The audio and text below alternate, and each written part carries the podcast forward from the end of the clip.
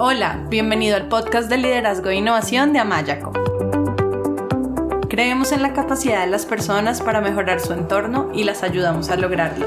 Por eso, hemos creado un podcast diseñado para brindarte herramientas que te ayuden a crecer, desarrollar tu talento y a lograr los resultados que buscas en tu vida y tu trabajo. Aprovecha los momentos en que haces ejercicio, cocinas o que estás movilizándote de un lugar a otro para escucharnos desde tu teléfono y aprender cosas nuevas que te enriquezcan. Nos encanta que nos acompañes hoy.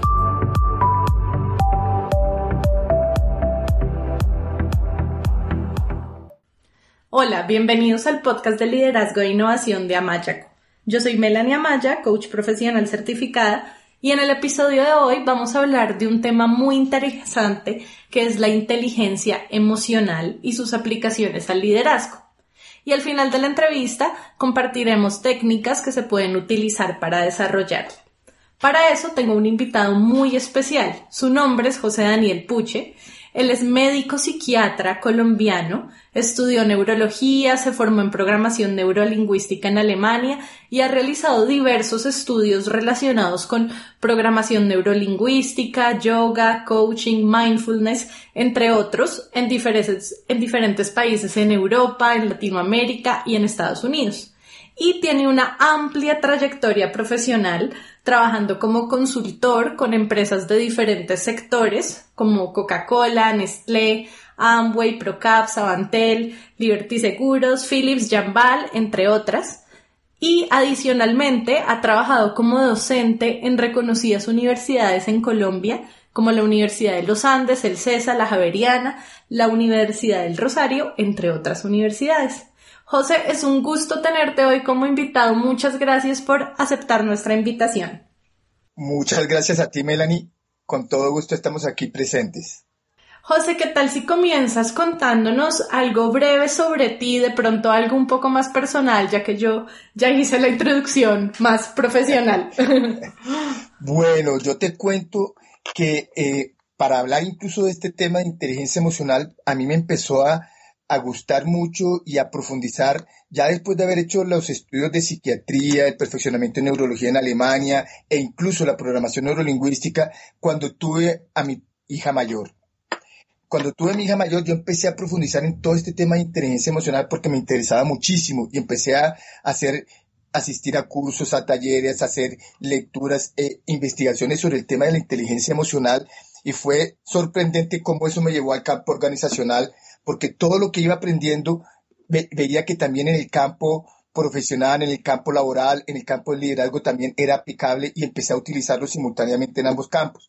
Y posteriormente con otras herramientas y con otros elementos he seguido profundizando en el tema, pero la inteligencia emocional es casi que uno de los ejes de las columnas vertebrales dentro de los temas que yo manejo.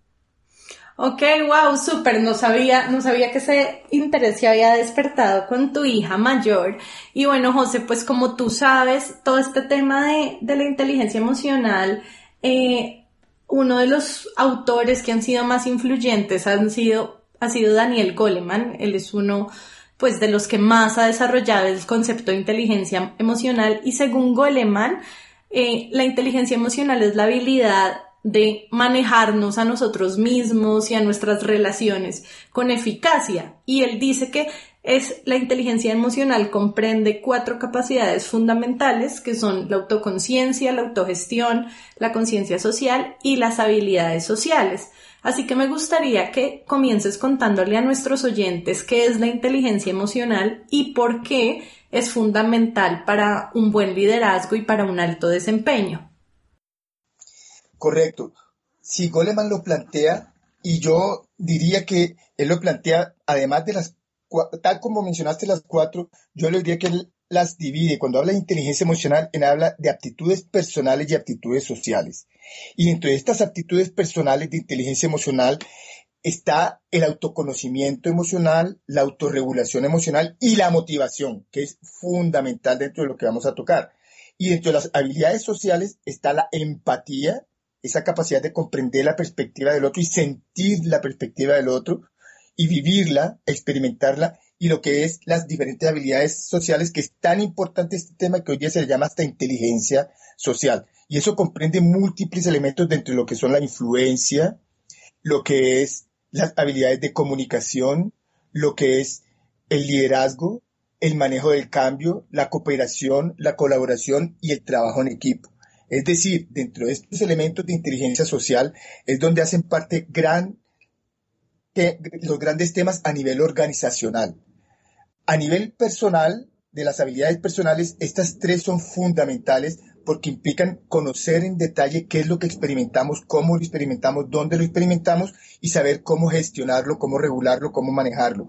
Pero también saber cómo no responder ante las, reaccionar ante las situaciones externas, sino cómo responder de forma más eficaz ante ellas, motivándonos, buscando nuestro propio foco de motivación para poder nosotros iniciar las cosas en nuestra vida, en nuestra imagen, en nuestros sentidos, en todos los elementos que nosotros queremos para tener algo en la vida, la motivación es fundamental y eso cumple con nuestros valores y propósitos. Sabes qué, José, cuando yo te escucho, lo que pienso es que definitivamente son muchos los escenarios donde los líderes necesitan haber desarrollado estas competencias eh, que componen la inteligencia emocional, tanto lo que hablas de las que son más del lado personal como desde las que tienen más que ver con lo social, con la relación con el otro. Y pienso, por ejemplo, si yo si yo he aprendido a regular mis emociones, entonces voy a poder reaccionar de forma mucho más constructiva en situaciones de conflicto. O si soy alguien que desee manejar el estrés, entonces mi equipo y los demás en general van a sentir mucha más confianza para hablarme con honestidad y para contarme qué sucede ante los problemas porque no tienen miedo de, de, que yo reaccione mal. O si he desarrollado, como hablabas tú, la empatía y esas habilidades sociales, pues también voy a poder construir relaciones de confianza y de lealtad con otros y por lo tanto va a ser mucho más fácil liderarlos. Entonces, me gustaría que nos des algunos ejemplos concretos y reales, pueden ser tuyos o de personas con quienes hayas trabajado, que ilustren cómo las competencias de la inteligencia emocional impactan positivamente en la capacidad de las personas para liderar eh, con efectividad y para mantener un alto desempeño. Excelente. Fíjate, a mí me vienen a la mente dos casos que he tenido. Uno fue una persona que me llegó con un video donde la empresa de él habían eh, cámaras de seguridad y a todos los líderes los filmaron y les dieron, en vez de darle la retroalimentación habitual que se les da anualmente a las personas en las evaluaciones del desempeño, se les dio un video completo con pequeños cortometrajes. Esta persona, cuando llega a mi consulta, cuenta que cuando se vio a sí mismo la manera como él interactuaba con su equipo, la forma como llevaba a cabo eh, en su gesto y en su voz y en sus palabras, y cómo eh, los miembros de su equipo se veían prácticamente eh, aterrorizados cuando él les hablaba, les daba instrucciones u órdenes. Él dijo, yo necesito cambiar esto, pero yo no lo he podido hacer y no lo, no, no lo logro hacer. Y ahí fue cuando empezamos a trabajar esas habilidades de inteligencia emocional, en que él aprendiera a autoobservarse, a conocerse, a conocer cómo estaba él en su interior y cómo estaba también incluso su lenguaje corporal, qué es lo que pasaba con él a nivel emocional para que él tradujera ese lenguaje de una forma diferente. Y él empezó a utilizar herramientas de inteligencia emocional, de autoconciencia, de autorregulación emocional, y luego empezó a hacer prácticas sistemáticas en interactuar de manera apreciativa con su equipo, apreciando las cosas en vez de señalar únicamente las fallas, los errores y, dar órdenes con respecto a eso, empezó a hacerlo en la otra dirección mucho más apreciativa, mucho más constructiva, mucho más saludable y tuvo un cambio absolutamente dramático en su equipo, en la relación con los miembros de su equipo y tal como tú lo decías, en la manera como su equipo lo, percibía él. Ya en vez de verlo como un ogro originalmente, lo empezaron a ver como una persona que había podido emprender un cambio, lo había logrado y había gestionado efectivamente sus emociones de manera que los demás empezaron a desarrollar confianza con él, hubo mucho mayor conexión, mucho mejor trabajo en grupo, pero sobre todo lo que mejoró de una manera innegable fue el ambiente laboral y la satisfacción de como ser humano, como líder y como miembro del equipo. Eso fue lo más extraordinario. Y hay otro caso que también me viene recientemente de una persona que había, era una persona que tenía muchos encontrones con los miembros de su equipo y se encontraba en, eh, en cómo los miembros de su equipo había conflictos permanentes. Y él originalmente tenía la tendencia a evadir el conflicto y a dejar que los demás lo resolvieran. Cuando empezamos a trabajar con él, él empezó a, percibir y a trabajar sobre el conflicto como una oportunidad para él y para los otros de cómo mantener la ecuanimidad, cómo mantener la, la conciencia completamente atenta y cómo pedir y cómo solicitar a los demás formas mucho más saludables de interactuar. Y él empezó a meterse ya en los conflictos, no de una forma, eh, digamos así, a, tener una actitud evasiva, sino de una forma asertiva, en donde él empezó a saber aprovechar esos conflictos de los otros como oportunidades de interacción y de construcción de relaciones interpersonales. Al hacer eso y al cambiar esa forma de, abordar los conflictos, tuvo también en el equipo de trabajo mejores resultados, más productividad, pero sobre todo cambió también lo que era la relación entre los mismos miembros que estaban deteriorando de hecho algunos de los resultados que estaban obteniendo.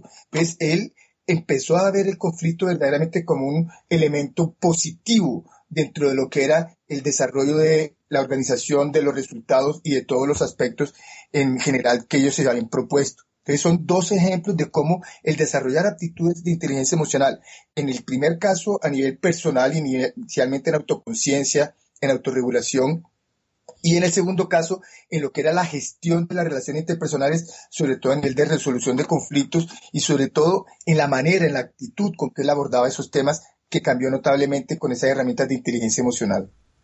José, y me encantan los ejemplos que traes porque me parece que son como dos situaciones que son muy comunes en personas que lideran. En, mi trabajo de coaching con mis clientes he encontrado situaciones muy parecidas, repetitivas, tanto digamos la persona que no es tan consciente de cómo tanto su comunicación verbal como no verbal está transmitiendo un mensaje que no es muy empático y que no genera mucha conexión y reconocimiento, como también aquel que le tiene miedo al conflicto y deja de hablar con su equipo muchas cosas que son importantes o de retroalimentar cosas que son importantes como por ese miedo a que se dañen las relaciones. Entonces, me encantan esos, esos ejemplos y bueno, José, como tú sabes, a nosotros nos escuchan tanto personas que trabajan en organizaciones, bien sea que ocupan posiciones donde tienen que liderar a otros o aspiran a hacerlo, y también nos escuchan personas que son empresarios independientes y que desean eh, iniciar su propio negocio.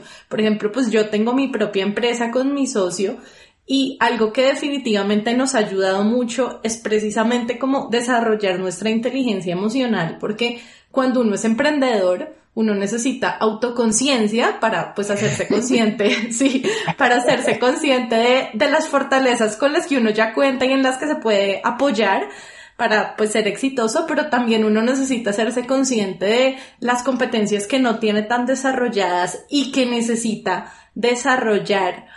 Y también uno necesita aprender a mantener un foco, disciplina en los objetivos, y como esta capacidad de tomar riesgos y de abrazar la incertidumbre eh, y mantener la perspectiva y ver lo positivo cuando uno se tiene que enfrentar adversidades. Entonces, pues, porque eso también me va a ayudar a seguir adelante, el, el mantener esta perspectiva y este foco. Entonces, me gustaría que le cuentes a nuestros oyentes qué rol ocupa la inteligencia emocional a la hora de crear tu propio negocio y ser emprendedor. Para recibir más herramientas que te ayuden a generar los resultados que buscas en tu vida, trabajo y organización, te invitamos a inscribirte a nuestro newsletter. Solo tienes que entrar a nuestra página web amayaco.com y escribir tu email en la sección Nuestro newsletter. Fíjate que ahí, ahí tú estás tocando uno de los temas que es fundamental por el cual muchas personas dejan de emprender y se tratan de ser empleados o asalariados toda su vida.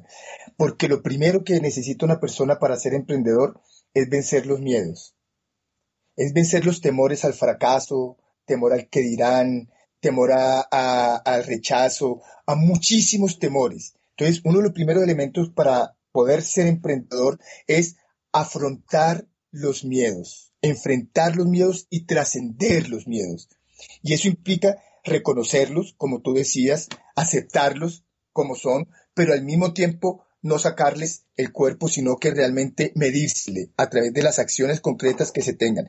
Pero quizás uno de los temas más significativos dentro de la inteligencia emocional para los em-, empresarios, además de ese afrontamiento y superación de los temores, es el tema de la motivación y lo que acabas de mencionar ahorita de la autodisciplina. O sea, se, necesita para el emprendedor realmente una motivación constante a pesar de las circunstancias, sobre todo en la fase inicial, donde a veces las situaciones cambiantes, inciertas o difíciles no, no, son, no, no son tan fáciles de digerir, entonces necesita la persona tener muchísima motivación y saber alimentar esa motivación con una gran dosis de ilusión, de sueños y de optimismo.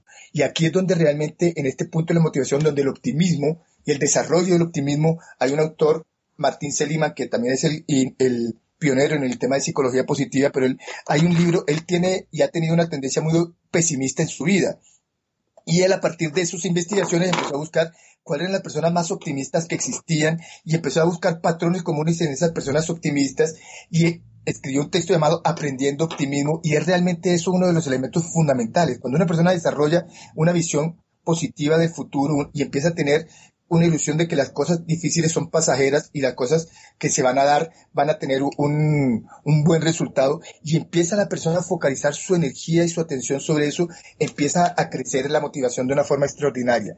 Y el tercer elemento, el tercer ingrediente para mí es la autodisciplina.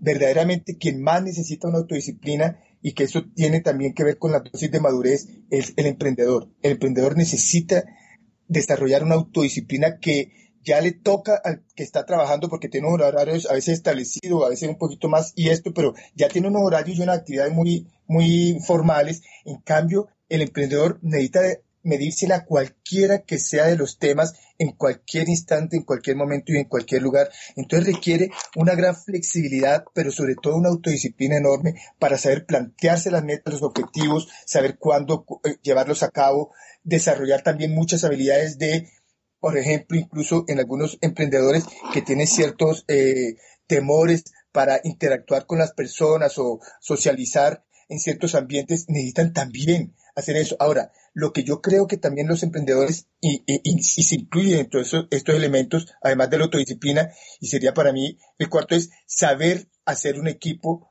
con aquello que tú acabas de mencionar. Si yo reconozco unas debilidades en mí, los mejores emprendedores es quienes saben vincularse, asociarse o ligarse con personas que ya tienen desarrollados esas fortalezas que yo no tengo, que ya tienen esas habilidades desarrolladas y, y las mías complementan a la del otro. Y los mejores emprendedores son quienes hacen esa sinergia entre las fortalezas de cada uno y se tapan sus debilidades o sus temas por desarrollar.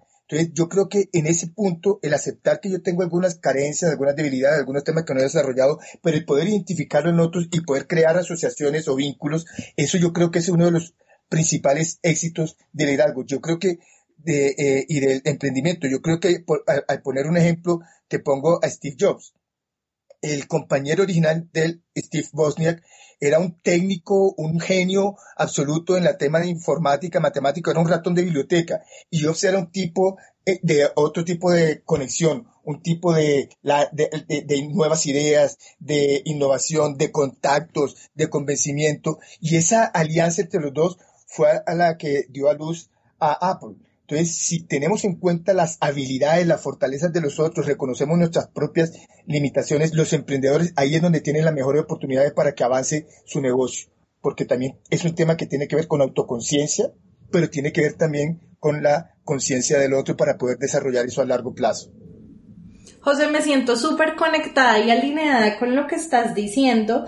Eh, me encanta lo que dices del tema de aliarse y de conformar un equipo con personas que tengan habilidades complementarias porque es uno de los requisitos para desarrollar equipos de alto desempeño. Y por ejemplo nosotros eh, con mi socio nosotros formamos a Mayaco que es nuestra empresa de consultoría en temas de coaching y de liderazgo y nosotros tenemos habilidades, somos muy diferentes, eh, además de que tenemos background diferentes, nacionalidades diferentes, y tenemos habilidades súper complementarias. Entonces, él es buenísimo para un montón de cosas que yo ni idea. Ajá. y viceversa. Entonces realmente eso hace que sea muy enriquecedor el trabajo porque el uno es bueno y experto en unas cosas y el otro es bueno y experto en otras cosas.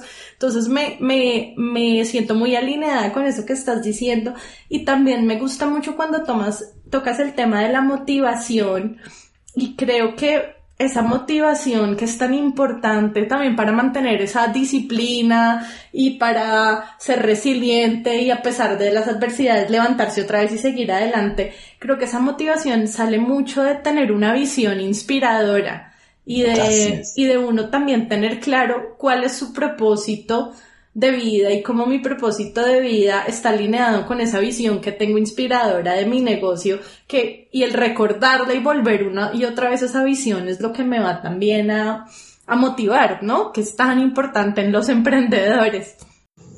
Absolutamente, exactamente tal cual lo estás diciendo, eso es el elemento fundamental en la motivación, el que sepas y reconozcas el propósito y eso sea el motor, la energía, el combustible, para que tú estés constantemente eh, echándole fuego y leña a ese motor y está ese combustible constantemente prendido, absolutamente, eso es. José, y hay otro aspecto que tiene que ver pues mucho tanto con el emprendimiento como con el liderazgo y en general yo pienso que con el estilo de vida que llevamos los seres humanos hoy en día y es el manejo del estrés que pues también hoy en día es causante de tantas enfermedades. Entonces me gustaría saber desde tu perspectiva como médico, psiquiatra, cómo el desarrollo de nuestra inteligencia emocional puede ayudarnos en el manejo del estrés. Ese sí que es un tema muy valioso, Melanie. El, estrés hasta cierto punto, y a mí me encanta un, texto que hace muchos años yo leía de un médico casualmente que se llama Tiempo, Espacio y Medicina y tiene que ver exactamente como el estrés, en muchos sentidos, tiene que ver con la enfermedad del tiempo y de las presiones que nos ponemos a nosotros mismos que a veces exceden nuestras capacidades. Entonces, uno de los temas más importantes de tu inteligencia emocional y, y en ese asunto de la autoconciencia y de la regulación es saber cuál es nuestra relación con el tiempo, por ejemplo cómo nosotros manejamos nuestro tiempo, si nosotros realmente estamos anticipando exageradamente las cosas y estamos poniéndonos y eh, echándonos presiones extras, o cuando no sabemos decir que no a ciertas circunstancias de forma asertiva y sabemos, eh, reconocemos qué es lo que necesitamos en nuestra vida, qué es lo que no necesitamos en nuestra vida, a veces asumimos más responsabilidades de las que nos corresponden y le decimos que sí a muchas cosas y muchas veces nos vemos excedidos por ese tipo de, situaciones. Entonces, para mí, el tema del estrés tiene algunas connotaciones claves.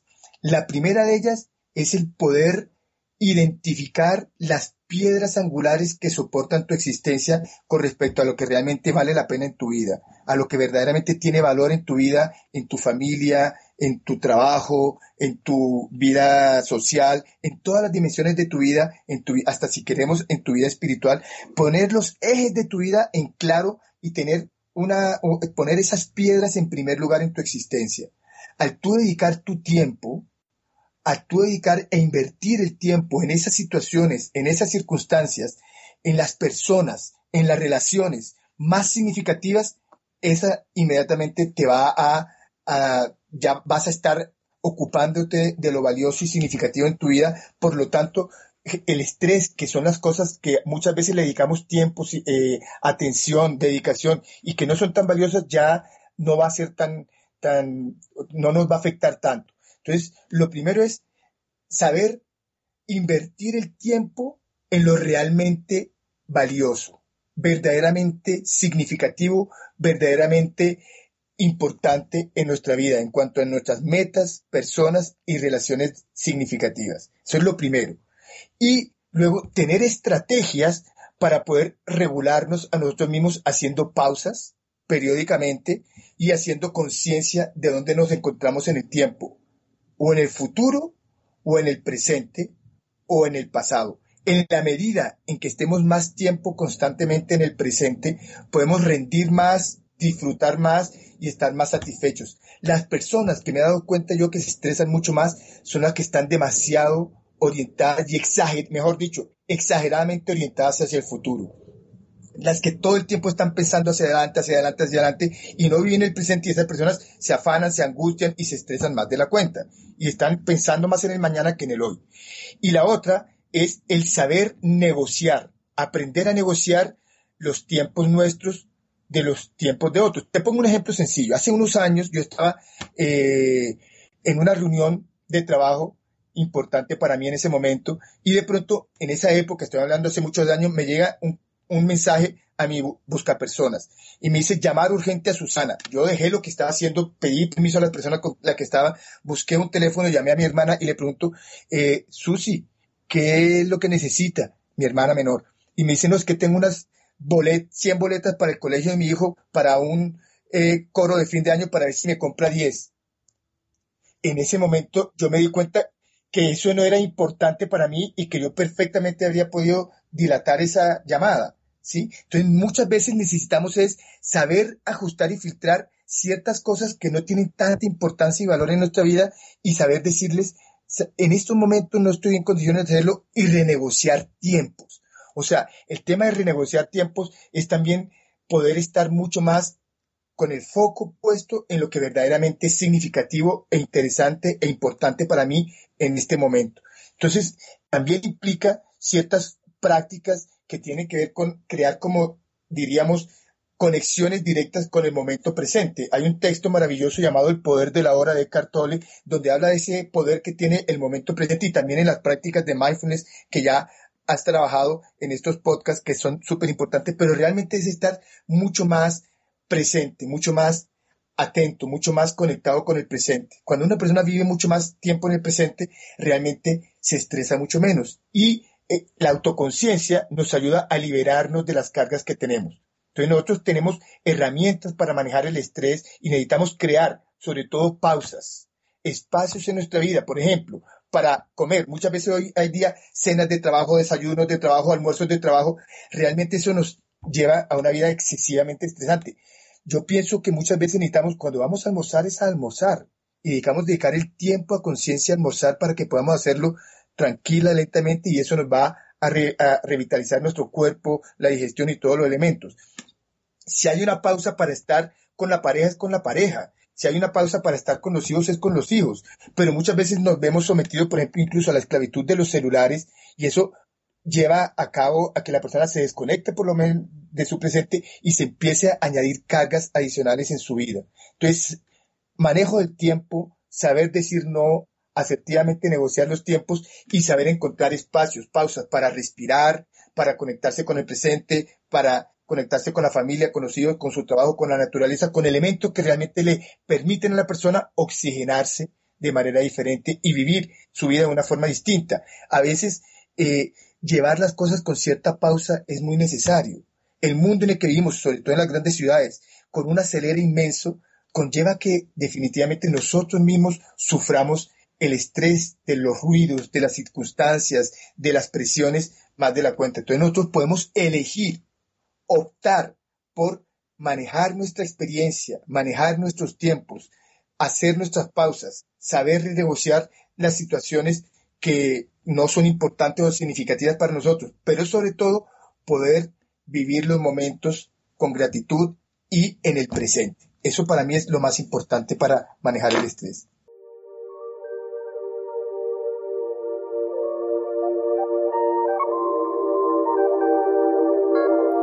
Si quieres escuchar más episodios y descargar de manera gratuita libros y material electrónico sobre liderazgo, inteligencia emocional, coaching, equipos de alto desempeño y otros, te invitamos a visitar nuestra página web amayaco.com. Amayaco es con Y.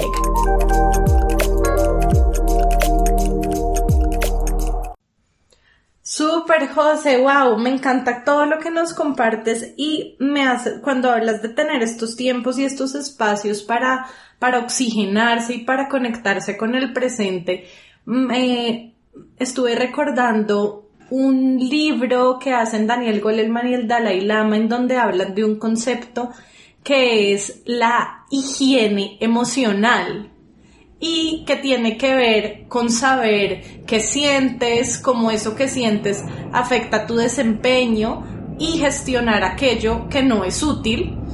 Eh, mejor dicho, en últimas, esta higiene personal tiene que ver con gestionarse a uno mismo.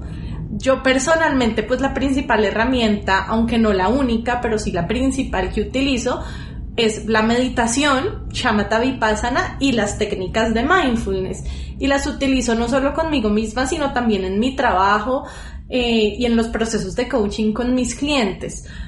Y mm, me gustaría saber un poco como que tú le cuentas a nuestros oyentes eh, cuáles métodos o cuáles técnicas diferentes ellos pueden utilizar para mantener esta higiene emocional y para trabajar en el desarrollo de su inteligencia emocional. Bueno, los elementos fundamentales son, lo primero, tener los tres criterios de la salud muy bien trabajados. El primero de ellos es dormir bien y dormir el tiempo suficiente. Hoy en día muchísimas personas le roban por la, desde que apareció la bombilla eléctrica y la luz inhibe el sueño, entonces muchas personas duermen 3, 4, 5 horas diarias. Eso es realmente, es verdad, es verdad. Eh, eh, hace poco eh, me encontré haciéndole coaching a un ejecutivo de una empresa que el jefe les había dicho que no importaba si dormían cuatro horas, que tenían que rendir. Y te lo digo, sucedió ayer en una sesión de coaching. Oye las palabras del jefe, del líder. Pero el jefe no, tiene ni idea de cómo funciona la productividad. Ni más ni menos, ni más ni menos, no, ni más ni menos. O sea, lo primero para la higiene emocional, lo primero es tener un buen dormir, un dormir suficiente y un dormir de alta calidad. Revisar eso periódicamente, cómo estoy durmiendo, qué tanto estoy durmiendo y la, calidad de mi sueño es lo principal. Ese es el primer elemento. El segundo elemento es llevar a cabo una práctica física regular, cualquiera que sea, caminar, trotar, gimnasio, tenis, eh, lo que la persona desee, pero llevar una práctica por lo menos tres veces a la semana, 50 minutos. O sea, tener el cuerpo tonificado y una práctica física regular.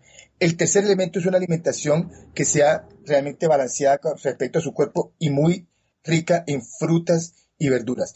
Pero ya cuando hablamos de higiene emocional, hay unos puntos de estrategias fundamentales que a mí me fascinan. Uno es cuando hay personas que están sobrecargadas con tensiones, pensamientos y emociones muy fuertes.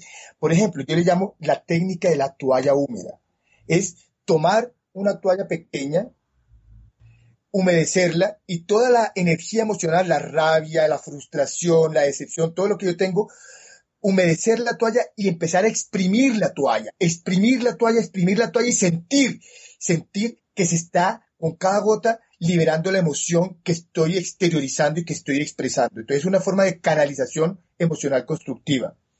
Otra complementaria con esta es escribir a la situación, a la persona, a las circunstancias, escribir todo lo que pienso, todo lo que siento, todo lo que experimento y luego escribirlo, releerlo, si tengo una vela, quemarlo o si no tengo la vela, romperlo y botarlo en la cesta de la basura, en el canasto de la basura.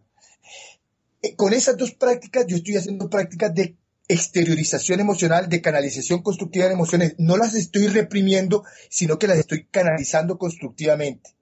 Y no las estoy cargando tampoco. Estas son prácticas que puedo llevar en el día a día, en el trabajo, a cualquier lugar. La técnica de la toalla húmeda y el escribir. Y la tercera es la que tú acabas de decir, de, de, la que te mencionaba y que tú mencionabas con las prácticas de meditación, es hacer respiraciones conscientes 10 respiraciones conscientes en cualquier momento del día, ya sea en el transporte público, ya sea antes de una reunión, 10 respiraciones conscientes llenas de presencia plena, llenas de mindfulness, 10 respiraciones conscientes. Y con eso tú puedes proveerte de una higiene emocional extraordinaria. Ay, José, me encantan las herramientas que nos compartes. Muchas gracias por compartirlas. Me parecen todas súper útiles y creo que algo que también, ya digamos un poco más en el, en el ámbito del liderazgo que los líderes pueden hacer si están en este proceso de desarrollo de autoconciencia, es recibir retroalimentación de otros, porque si precisamente es la autoconciencia la que no tenemos muy desarrollada, entonces no sabemos muy bien qué es eso que, que, necesitamos mejorar y desarrollar para, para ser líderes más efectivos, para estar más tranquilos, para tener un mejor desempeño. Entonces creo que eh, el pedir feedback a otros sirve mucho. De hecho, nosotros en Amayaco desarrollamos una, una competencia de, no, perdón, una evaluación de competencias de liderazgo y dentro de esas competencias están las, algunas de las de inteligencia emocional. Y, y es muy chévere cuando trabajo con mis clientes en los procesos de coaching tener esa herramienta porque muchas veces es como, como los carros, como cuando estamos manejando hay un punto ciego que no vemos. Entonces es como descubrir ese punto ciego de, wow, es que hay muchas personas que están diciendo esto sobre mí, tanto de estas fortalezas mías que no había visto, como estas áreas de mejoras que tengo y que no había descubierto y que están generando un impacto que tal vez no es el que yo deseo. Entonces creo que, creo que además como de todas estas técnicas de coaching, de mindfulness, las que tú nos has compartido súper valiosas. Creo que también el recibir feedback es, es como un, algo más que podemos hacer para hacernos más conscientes. Y José, cuéntame tú en tu práctica personal, ¿cuál de estos métodos utilizas y, y por qué? Bueno, yo utilizo regularmente las técnicas de meditación, el yoga. Dentro de estas, por ejemplo, yo hago, dentro del yoga hago eh, unas prácticas llamadas de salud al sol diariamente. Cuando me levanto, inmediatamente me levanto, hago 10 saludos al sol completos, hago prácticas de meditación, sobre todo de meditación en la respiración, lo hago generalmente durante 20 minutos cada mañana y a lo largo del día hago pausas sagradas. Y cuando yo digo pausas sagradas es que en la media mañana yo, por ejemplo, cuando estoy atendiendo clientes, entre cliente y cliente hago media hora completa de pausa. Y en esa pausa de de media hora, hago respiración, como algún tipo de alimento suave, salgo a caminar, doy una vuelta, tomo una aromática, es una pausa sagrada. La otra pausa es la del almuerzo, generalmente duro una hora y media más o menos en el tiempo del almuerzo, entonces en eso sí lo hago con todas las de la ley, me siento muy consciente y hago la pausa del almuerzo completa. En general, lo que tiendo a utilizar mucho más son las pausas a y la que una de las más importantes para mí es la práctica regular del tenis. Yo juego cuatro veces a la semana tenis, los miércoles, los viernes, los sábados y los domingos. Entonces, con esos elementos me lleno de todo esto que te estoy mencionando.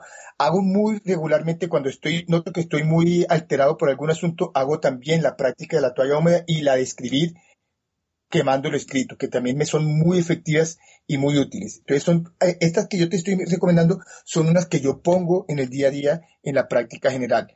Y de las formas de, retroalimentación que tú estás mencionando, que es muy importante, yo añadiría una que es clave, que es la, que ese feedback o esa retroalimentación que se solicita, que sea muy específica con respecto a conductas, muy específica con respecto a conductas concretas que se estén llevando a cabo. Y esas, por ejemplo, las hago en la familia, por ejemplo, con mi pareja o con algunas de las personas con las que trabajo, para que nos retroalimentemos mutuamente y para esto se requiere también tener mucha tranquilidad y confianza en recibir la, ese feedback, porque hay veces que se puede llegar a tomar personalmente y eso no sirve. El mejor líder es quien sabe solicitar feedback, pero sobre todo el que sabe recibir feedback, porque eso es lo que marca la diferencia para que puedan crear cambios constructivos.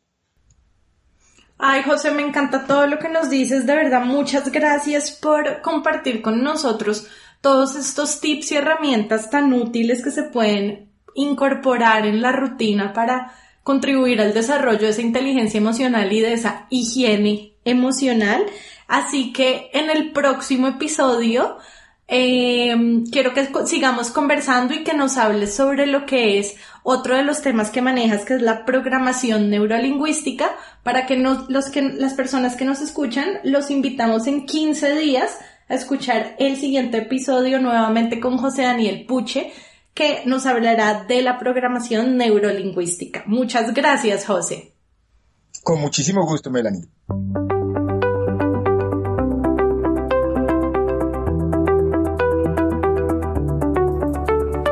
Gracias por acompañarnos en el episodio de hoy. Esperamos que te haya gustado. Si quieres que más personas se beneficien con este podcast, te agradecemos que lo compartas con otros y que dejes una reseña de una a cinco estrellas en la plataforma desde la cual lo estás escuchando. Si quieres seguir aprendiendo, te invitamos a escuchar nuestro podcast, a leer nuestros artículos y a inscribirte a nuestro newsletter en el blog de Amayaco. amayaco.com slash blog. Tu opinión es muy importante para nosotros. Cuéntanos qué te ha gustado y qué quieres escuchar dejando tus comentarios en el blog de Amayaco. Y si tienes preguntas o quieres hablar con nosotros, escríbenos a hola.mayaco.com o vía Twitter arroba co-al amaya. Esperamos escuches nuestros próximos episodios. Chao y hasta la próxima.